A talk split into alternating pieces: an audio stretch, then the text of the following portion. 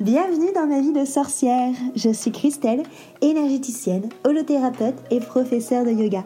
Mon but est de vulgariser, rendre simple et accessible le développement personnel, la magie et le mieux-être naturel. Parfois seule ou accompagnée, je m'engage à te faire voyager dans des podcasts authentiques et frais, plein d'astuces pour vivre ta vie de sorcière et de sorcier moderne. Petite page de pub avant de commencer notre sujet magique du jour. Si tu veux que je te guide à trouver vraiment qui tu es et surtout à construire la vie dont tu as vraiment envie, une vie qui est alignée avec toi, je t'invite à cliquer sur le lien, le lien qu'il y a dans la petite description pour avoir ta consultation gratuite avec moi de 30 minutes. Comme ça, on va pouvoir papoter et on va pouvoir voir quel outil magique justement je peux prendre pour venir t'aider et te guider. Je te dis à très vite dans un rendez-vous. En attendant, on passe à notre sujet magique du jour. tous, je suis Christelle de ma vie de sorcière et je suis ravie de te recevoir autour de mon micro enchantée autour de mon chaudron magique. Aujourd'hui, je reçois Amina. Amina, c'est une de mes copines qui est déjà plusieurs fois venir, euh, qui est venue intervenir déjà plusieurs fois dans ma vie de sorcière, dans le podcast. Tu peux la retrouver dans la saison 1 autour justement des relations avec les pervers narcissiques. Et ensuite, on a fait un autre épisode ensemble dans la saison 3, me semble-t-il, euh, autour justement de la relation entre l'énergétique et les religions. Et aujourd'hui, du coup, elle revient pour revenir sur tout ce qui est euh, relation pervers narcissique. Donc, si t'as pas écouté le premier épisode de la saison 1 avec son témoignage, je t'invite à l'écouter parce que là, on est vraiment sur le retour d'expérience. Donc, après euh, quelques années après, qu'est-ce qui en ressort Donc, salut Aminou Ravie de te retrouver dans, dans ton podcast Ma vie de sorcière. je suis ravie de te retrouver aussi, c'est ce qu'on disait juste avant l'enregistrement, euh, que bah, du coup avec euh, Aurore, je pense que tu es celle qui a fait le plus d'interventions du coup euh, dans, dans le podcast. Et là du coup, on avait fini là-dessus à la saison 1 qu'on avait parlé du coup de ton expérience avec ton mari qui est un pervers narcissique. On avait fini sur comment est-ce qu'on gère en tant que maman lorsqu'on a des enfants et qu'on divorce et qu'on a toujours ce lien avec le pervers narcissique donc on va surtout tourner autour de ça aujourd'hui comme thématique, la relation parentale, du coup par rapport à tout ça. Donc justement, avant de commencer, je ne sais pas si tu veux dire quelques mots sur toi pour te présenter, euh, pour, pour les personnes qui nous écoutent. Alors, euh, donc je m'appelle Amina, j'ai 38 ans, euh, je suis enseignante et, et voilà, je m'intéresse beaucoup. j'ai connu Christelle maintenant il y a quelques années, hein, quand elle était coach sportive. Ouais, donc ça date et puis voilà, je, j'avais envie de partager avec vous justement euh, mes expériences, parce que je trouve que c'est assez euh, important. Euh, et puis moi, ça m'a beaucoup aidé aussi les podcasts quand j'étais pas bien, mm. d'entendre en fait les, expériences des autres et, et de, de, me rendre compte en fait que je n'étais pas tout seul, en fait, toute seule pardon, à vivre, à vivre ça en fait. Et parfois les expériences des autres, et souvent d'ailleurs les expériences des autres permettent justement de se remettre en question et de travailler sur soi. Carrément, carrément. C'est important de revenir sur ça. Euh, euh, pour le premier podcast, on avait euh, justement évoqué la relation parentale et en fait, en réécoutant le podcast, la fin du podcast, je m'étais rendu compte qu'il sonnait faux en fait par rapport à tout ce que mhm. j'avais vécu depuis un an. Et c'est pour ça en fait que j'étais revenue vers toi, Christelle, hein, pour, te dire bah écoute, ça sonne faux et je pense qu'il y a encore des choses à dire et des, modifications à apporter euh, et que ça pourrait peut-être aider les gens. Carrément carrément. C'est comme tu dis, on, évolue, euh, on fait voilà, on fait du, chemin, on prend du recul, on prend de la hauteur, on grandit aussi, on se développe personnellement et spirituellement. Donc forcément, on voit les choses différemment que quand on a le nez dedans ou quand on est encore dans dans ses blessures ou, ou chahuté par toutes ces histoires. Donc c'est hyper intéressant justement de revenir là-dessus euh, après quelques après quelques temps. Du coup justement, comment est-ce que tu gères cette relation parentale donc euh, avec euh, avec un pervers narcissique? Alors, dans le dernier podcast donc sur le, pervers narcissique qu'on avait enregistré ensemble, Christelle, je disais à la fin que j'avais en fait j'avais eu des complications en fait avec mon fils et que j'avais fait appel en fait à son à son père. Ouais et que je le laissais en fait être le sauveur en fait qu'il voulait être et l'accepter comme il est en fait. Et, ça en fait ça, ça a vite euh, connu ses limites parce que ce qu'il faut savoir c'est que un pervers narcissique si tu le laisses entrer dans ta vie à un moment donné, si tu n'es pas très très vigilant ou si tu mets pas de cadre très très strict, eh ben, il re rentre dans ta vie et il se permet des choses en fait. Et en fait, ce qui s'est passé, c'est-à-dire que moi, je lui ai demandé de l'aide ben, pour s'occuper de mon fils, en fait, ce qui est tout à fait normal, hein, voilà.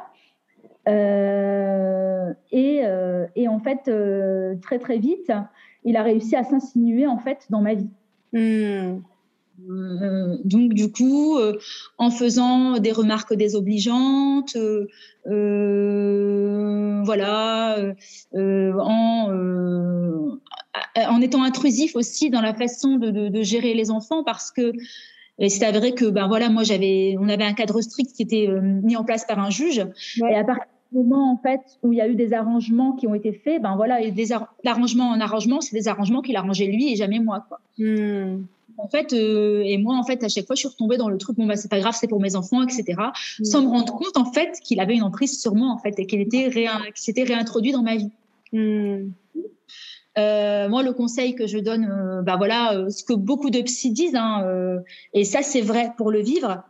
quand vous avez un pervers narcissique, fuyez. Oui, c'est vrai. C'est vrai qu'on du temps. Voilà. Et alors, là où c'est compliqué de fuir ici, c'est que quand on a des enfants avec euh, un pervers narcissique ou avec une personne toxique, je vais plutôt parler de personne toxique, hein, euh, parce que le terme de pervers narcissique, c'est un peu également la mode, ouais.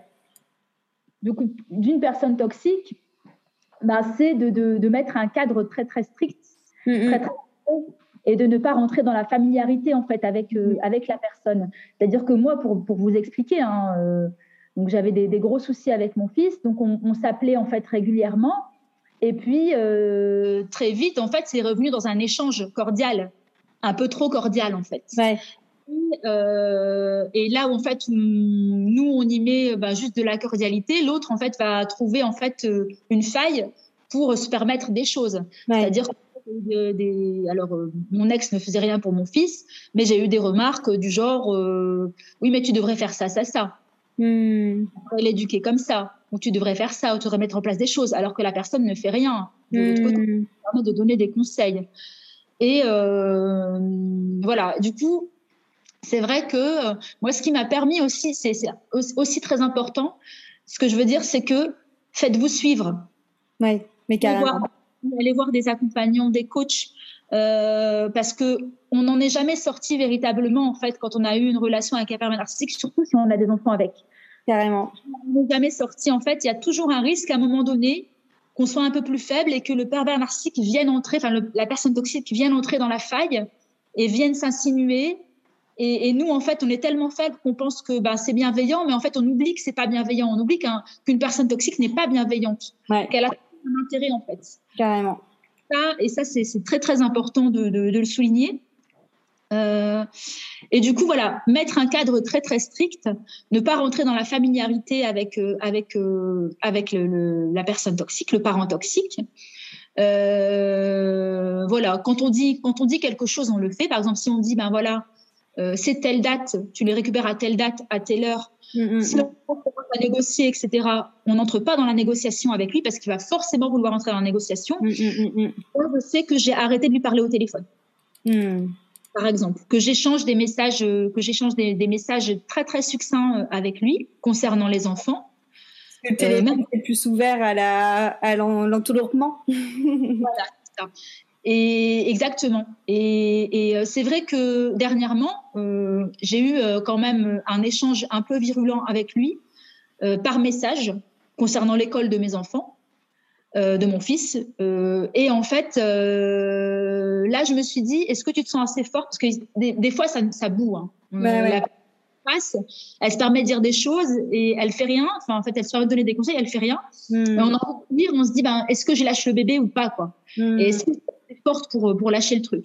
Et en fait, euh, là, je me suis dit, bah là, euh, c'est vrai qu'habituellement, euh, quand on a une, une, relation avec un pervers narcissique ou un échange avec un pervers narcissique, bah, il faut être très succinct, limite très protocolaire. Ouais. Voilà. Euh, et en fait, je me suis posé la question, je me suis dit, je sais que il faut être protocolaire, mais là, est-ce que tu te sens assez forte pour dire ce que tu as à dire et lui balancer ces trucs dans la tronche parce que tu en as vraiment envie? Ouais. Ça va te faire du bien Et euh, attention, tu sais ce que tu vas, tu sais qu'il va y avoir un retour qui ne sera pas forcément, qui va, qui va te bouffer de l'énergie, tu vois. Ouais, ouais, c'est sûr. Et, en fait, je, me suis écoutée, je me suis dit bon, fais-le. Et je l'ai fait, et ça m'a fait du bien. Ouais. Un retour euh, de des pavés euh, en me disant voilà, bref, je ne vais pas rentrer dans les détails, mais en, en me pourrissant. Ouais et en se justifiant, bien sûr, en tant que parent, qu'il était un bon parent, qu'il faisait ce qu'il pouvait, que c'était moi qui les avais, machin, etc., la plupart du temps. Bref, et eh ben, je n'ai même pas lu, en fait, les messages et je, n'y ai pas répondu. Donc, il faut être assez fort, en fait, après, pour se dire, ben, je réponds pas aux messages, je sais que je vais me faire pourrir, donc je les lis ou je les lis pas, hmm. mais je ne répondrai pas. En fait, du coup, comme il n'avait pas de réponse, ben, en fait, il s'arrête. Ben, bien sûr. Voilà, c'est ça. Mais il faut être assez fort pour le faire. Mm, mm, mm, Parfois, et après, je ne vous dis pas que après j'ai, pas bien dormi hein, quand même. Parce que on voit à, des, à, des, à, des, à du passé aussi, à des, des trucs un peu encore vifs. Bah oui. Euh, ça réveille des choses, mais après, euh, voilà, le lendemain, c'était passé. Quoi. ouais, ouais. ouais. Mais le conseil que je donne, c'est vraiment de, de, mettre un cadre très strict, comme à un enfant, en fait. C'est con à mais il faut agir avec un pervers narcissique ou une personne toxique, comme avec un enfant, en fait. De toute façon, j'avais lu dans un livre qu'en effet, les pervers narcissiques, c'était en fait des, euh, des enfants qui n'étaient pas matures émotionnellement. Donc, c'est carrément de dire qu'il faut agir en fait avec eux comme avec des enfants, parce qu'en fait, c'est des enfants qu'on a en face de nous, quoi, clairement. Voilà, ils sont pas matures, en fait. Ouais, c'est ça. Ils n'ont pas réussi à gérer leur frustration. Ouais, mais c'est ça. C'est des et c'est exactement ça. C'est des personnes qui n'arrivent pas à gérer la frustration et que c'est des enfants gâtés, en fait, capricieux, qui pensent que tout leur est dû, quoi. Exactement, exactement. Et que dès qu'on leur crie un peu dessus, bah, comme tu dis, direct, euh, ils renchérissent en tapant très fort des pieds sur, euh, sur le sol, en se roulant par terre, et après en faisant leur petit, euh, leur petit caliméro, quoi. Mm-hmm, exactement. La victime, on est une victime, c'est une victime née, c'est sa faute si jamais, euh, ben, là, dans le cadre de la parentalité, ben, il peut pas s'occuper correctement, il fait ce qu'il peut parce qu'il les a seulement 20% du temps. Mais en fait, il y a plein de parents, qui, de pères qui ont, qui, ont les enfants 20% du temps, mais qui, euh, à côté de ça, euh, s'occupent des enfants quand même. je veux dire, s'impliquent dans l'éducation de leurs enfants. Euh, là, dans mon exemple, hormis euh, le, week-end sur deux, et encore quand il est claque pas chez sa mère ou ailleurs, mm. euh, bah voilà, il n'y a, y a, pas de relation parentale en fait entre les enfants et lui, hormis ces temps-là. Ben ouais, bien sûr. Il n'y a pas, je veux dire, les écoles, c'est moi qui gère tout, je, gère tout, tous les problèmes. Mm. voilà, donc du coup, et, mais voilà, il se cache derrière l'idée que c'est quelque part c'est un peu de ma faute parce que c'est moi qui les ai et c'est moi qui ai voulu les avoir, euh, et c'est clair, et, c'est un choix. Et c'est un choix, bah après ça c'est mon choix, hein, qui est peut-être pas partagé par tous, mais moi j'ai fait le choix euh, qu'il n'ait pas en fait les enfants euh, une semaine sur deux par exemple. Ouais, ouais. Parce que je voulais protéger mes enfants aussi de cette toxicité. Bah oui, oui, oui. Après, bah, on peut aussi faire le choix de se dire, bah voilà, c'est les enfants qui géreront, qui feront leur expérience une semaine sur deux avec leur père, qui se rendront compte des choses. après, je me dis, si on peut protéger un peu nos enfants, choses comme ça. Ah, surtout, euh, je pense qu'ils s'en rendront compte quand même, quoi qu'il arrive, quoi. Voilà. Mm. Mm. Donc, voilà. Sur comment laisser justement ton ex euh, toxique euh, loin de toi et pour justement ne pas avoir cette emprise sur, sur toi et sur les enfants aussi à distance. Donc, tu serais vraiment sur ce conseil de, de mettre un cadre, en fait.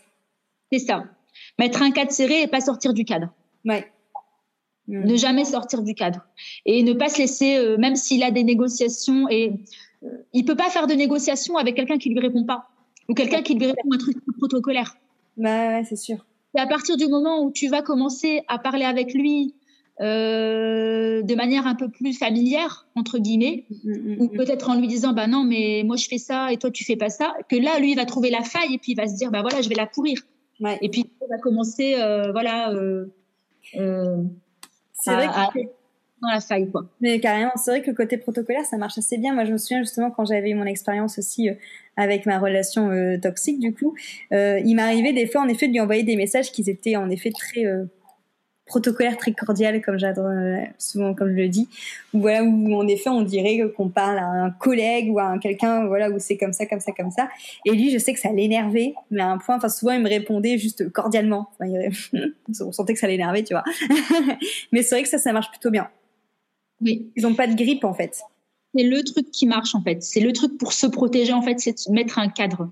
Et c'est pas. Moi, je conseille aux, femmes ou aux hommes hein, qui sont euh, dont le qui ont en fait la maman ou le papa qui est toxique et qui ont un jugement euh, qui a été décidé par le juge de, s'en tenir en fait au jugement en fait qui a été mmh. décidé pour les enfants parce que ça en fait c'est euh, c'est le, le, le, truc ultime c'est tu, tu, sors la carte du juge quoi dire bah non mais c'est pas moi qui ai décidé c'est le juge ouais donc euh, si tu as envie de que ça change ben bah, saisis le juge ouais mais oui carrément c'est aussi pour se protéger quoi ouais mais euh, bon, tu as toujours la question de oui, c'est bien d'être malléable quand, as des, quand tu quand, éduques des enfants. Dans une relation parentale normale, c'est bien d'être malléable, par exemple. Mm. De pouvoir, par exemple, euh, oui, c'est pas ton week-end, mais bon, il y a l'anniversaire d'un tel, donc tu déposes. C'est sûr que c'est mieux.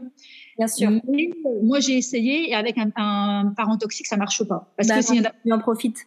C'est toujours celui, en fait, qui est le plus gentil et qui est pas toxique, quoi. Bah, bien sûr et qui et qui peut pas faire sa vie. Euh, bah, je veux dire, es, quand, quand, quand la personne a une emprise comme toi, comme ça sur toi, tu te rends pas forcément compte et tu t'avances pas non plus dans ta vie professionnellement. Moi, je veux dire, euh, au jour d'aujourd'hui, euh, voilà, c'est compliqué, quoi. Professionnellement, c'est compliqué parce que bah, j'avais toujours une emprise, j'avais pas confiance en moi, etc. Donc, il y avait toujours cette il y avait toujours le spectre justement du pervers narcissique, hein, comme je t'ai dit tout à l'heure, qui était et euh, qui me disait dans ma tête, ben non, ben professionnellement tu ne peux pas évoluer parce que tu n'es pas capable. Ou une mauvaise mère, tu fais pas ce qu'il faut, une forme de culpabilité. Et aussi, il faut sortir de cette culpabilité-là. Et c'est ça qui est compliqué. Carrément. Et je conseille aussi aux personnes, surtout de se faire suivre, quoi. Ouais. Parce que moi, c'est cette emprise-là. Moi, je pensais que je n'avais, qu'il avait plus d'emprise sur moi, et je me suis rendu compte qu'il avait une emprise parce que j'ai été voir un psy et en bah, discutant, il a encore une emprise. Et en fait, mais oui, en fait, vous avez raison, il a encore une emprise, mais je m'en suis pas rendu. Voilà. Du coup, parfois, on s'en. Se faire suivre. Enfin, moi, je le vois que ça soit avec en effet les personnes victimes de relations toxiques ou même les personnes qui euh, ont été victimes de viol ou de violence ou euh, ou d'abus tout simplement en fait que ce soit psychologique physique peu importe c'est vrai que moi aussi quand je les suis ça revient toujours à une question de culpabilité en fait c'est que à chaque fois la personne qu'on va nommer, je mets des guillemets parce que j'aime pas ce mot, mais qu'on va nommer victime. Et c'est voilà, au bout d'un moment, j'arrête de s'appeler comme ça parce que ça victimise la victime de lui dire que c'est une victime. C'est justement sortir de ce côté victime et de lui dire, mais en fait, sors de la culpabilité parce qu'en fait tu n'es pas une victime. La culpabilité la, la culpabilisation c'est une émotion qui sert à rien parce que ça nous met dans l'inaction. Parce qu'on est en mode on se referme sur nous et puis on se dit oh j'ai fait ça j'ai fait ça mais pourtant j'ai fait ça c'est normal ce qui m'arrive d'Aélie et on n'est plus dans l'action donc on peut plus avancer en fait. Il y a plus rien dans notre vie qui bouge et on reste en effet comme ça toute notre vie une victime. Donc en fait c'est sortir de cette victimisation sortir de cette culpabilité et, puis prendre les choses en main prendre ses responsabilités. Comme comme tu l'as fait toi ta responsabilité c'était de te dire ok en fait il a encore une emprise et du coup, je prends cette responsabilité-là qu'à l'heure actuelle, il a encore une emprise sur moi. Et je prends la responsabilité de, bah, de, de faire en sorte de m'en détacher, quoi. Et c'est hyper important de se faire suivre parce que bah, je dis tout le temps aux personnes que j'en appelle découvertes, mais quand on est tout seul, on peut avancer, bien sûr. Moi, la première, euh, j'ai d'abord été toute seule avant de faire des accompagnements pour moi. Euh, on peut avancer, mais les, choses vraiment qui font mal et qui sont vraiment très ancrées en nous, si on n'est pas euh, accompagné par quelqu'un qui va nous montrer du doigt, on va pas le voir. Et comme tu le dis, en mm. fait, euh, on a tellement, quand on est sous l'emprise d'une personne toxique, on a tellement été pendant longtemps sous son emprise qu'en effet, dès qu'il y a une amélioration, on se dit, bah, c'est bon, je suis plus sous l'emprise. Alors qu'en fait, il y a toujours, surtout ces personnes-là, c'est tellement euh, fourbe et c'est tellement ancré qu'il y a toujours des petits hameçons qu'il faut quand même aller euh, faire péter. On n'est jamais, on est, j'ai envie de dire, on n'est jamais arrivé, en fait. Ouais. On est arrivé. C'est-à-dire qu'il faut toujours faire un travail sur soi, être vigilant.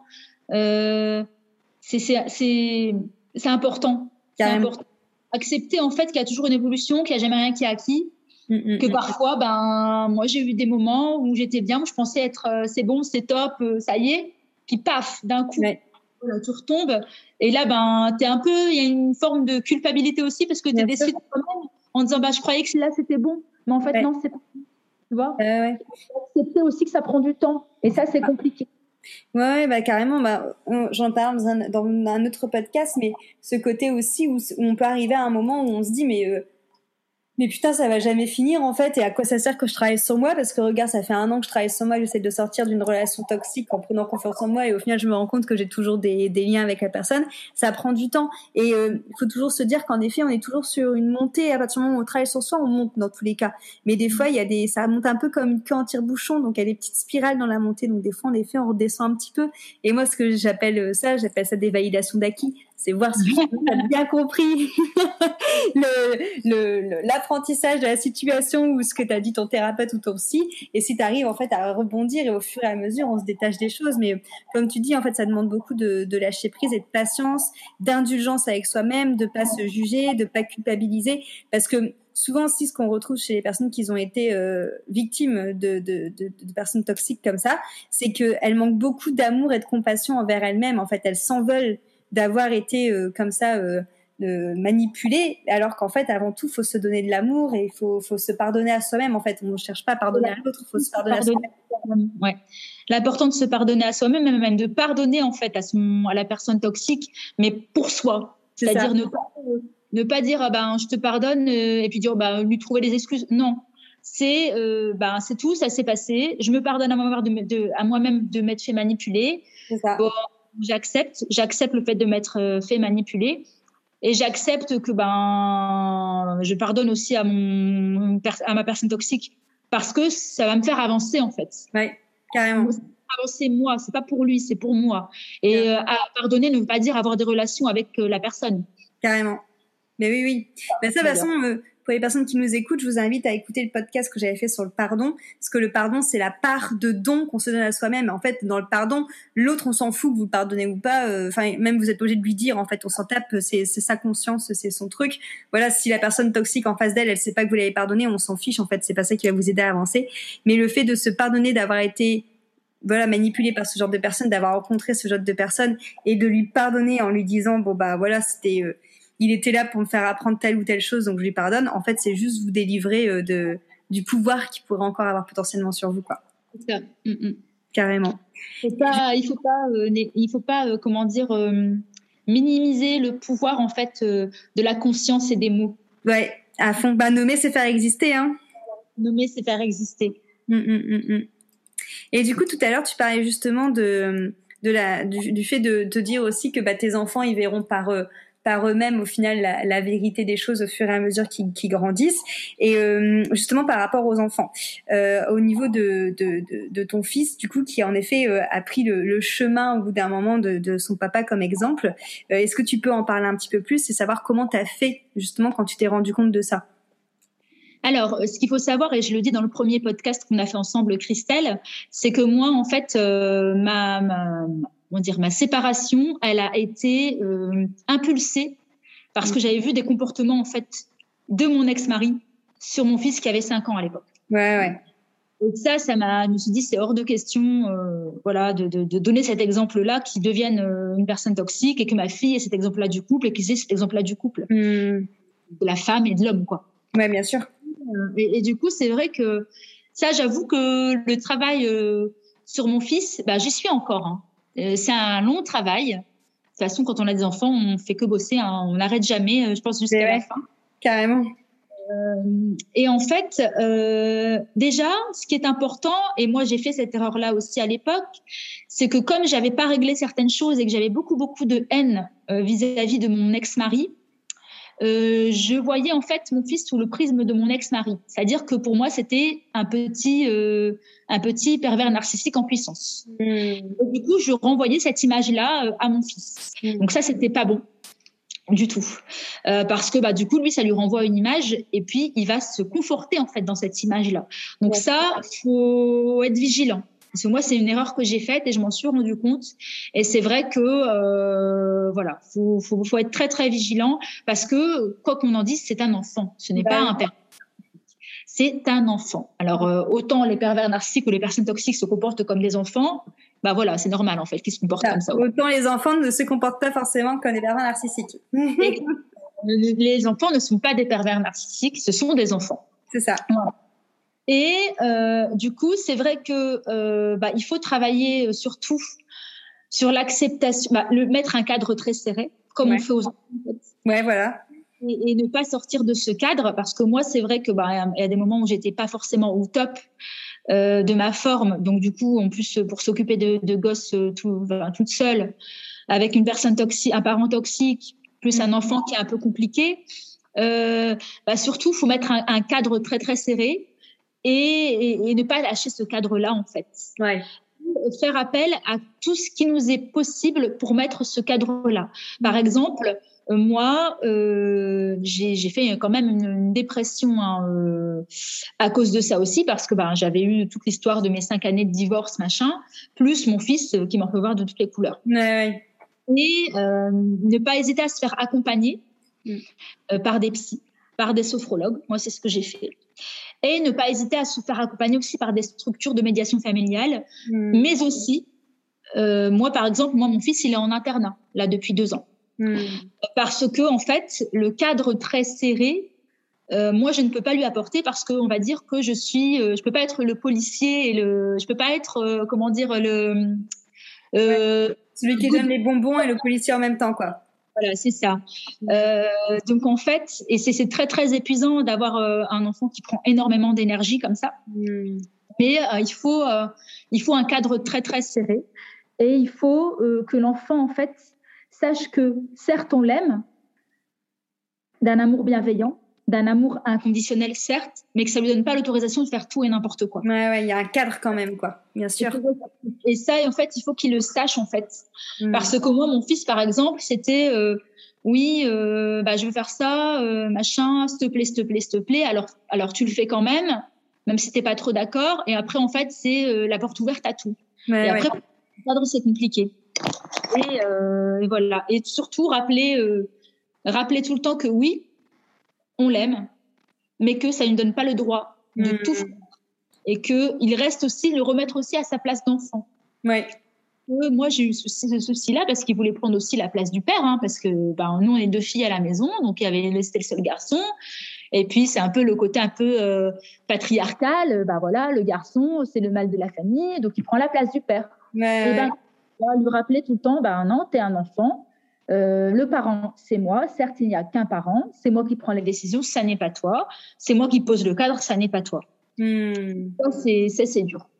Euh, c'est compliqué, donc il faut il faut pas hésiter. Moi, j'étais beaucoup dans la culpabilité en fait pendant longtemps, euh, en prenant tout sur mon dos, en me disant que bah c'était de ma faute, etc. Hmm. Que j'y arrivais pas, que j'arrivais pas à le gérer, etc. Mais après, je me suis dit, mais en même temps, un enfant, c'est géré à deux normalement. Oui. Et moi, deux rôles en fait. Ouais. Euh, et euh, ce côté culpabilisant aussi de se dire, euh, ben voilà, accepter aussi l'enfant comme il est parce que parfois on veut qu'il rentre dans des cases aussi. Et ben voilà, donc accepter l'enfant comme il est, ne pas vouloir le faire rentrer dans une case, ne pas ne pas lui dire qu'il est nul, ne pas lui dire, mais surtout lui montrer qu'on est bienveillant, qu'on l'aime, mais que ben, si euh, s'il faut prendre une décision sévère, on la prendra quoi. Mmh. Ouais, c'est vrai que t'as beau être euh, gentil et l'aimer de tout ton cœur, c'est pas pour autant que ça laisse la porte ouverte euh, à tout, à, toutes les fenêtres, comme on dit. Hein.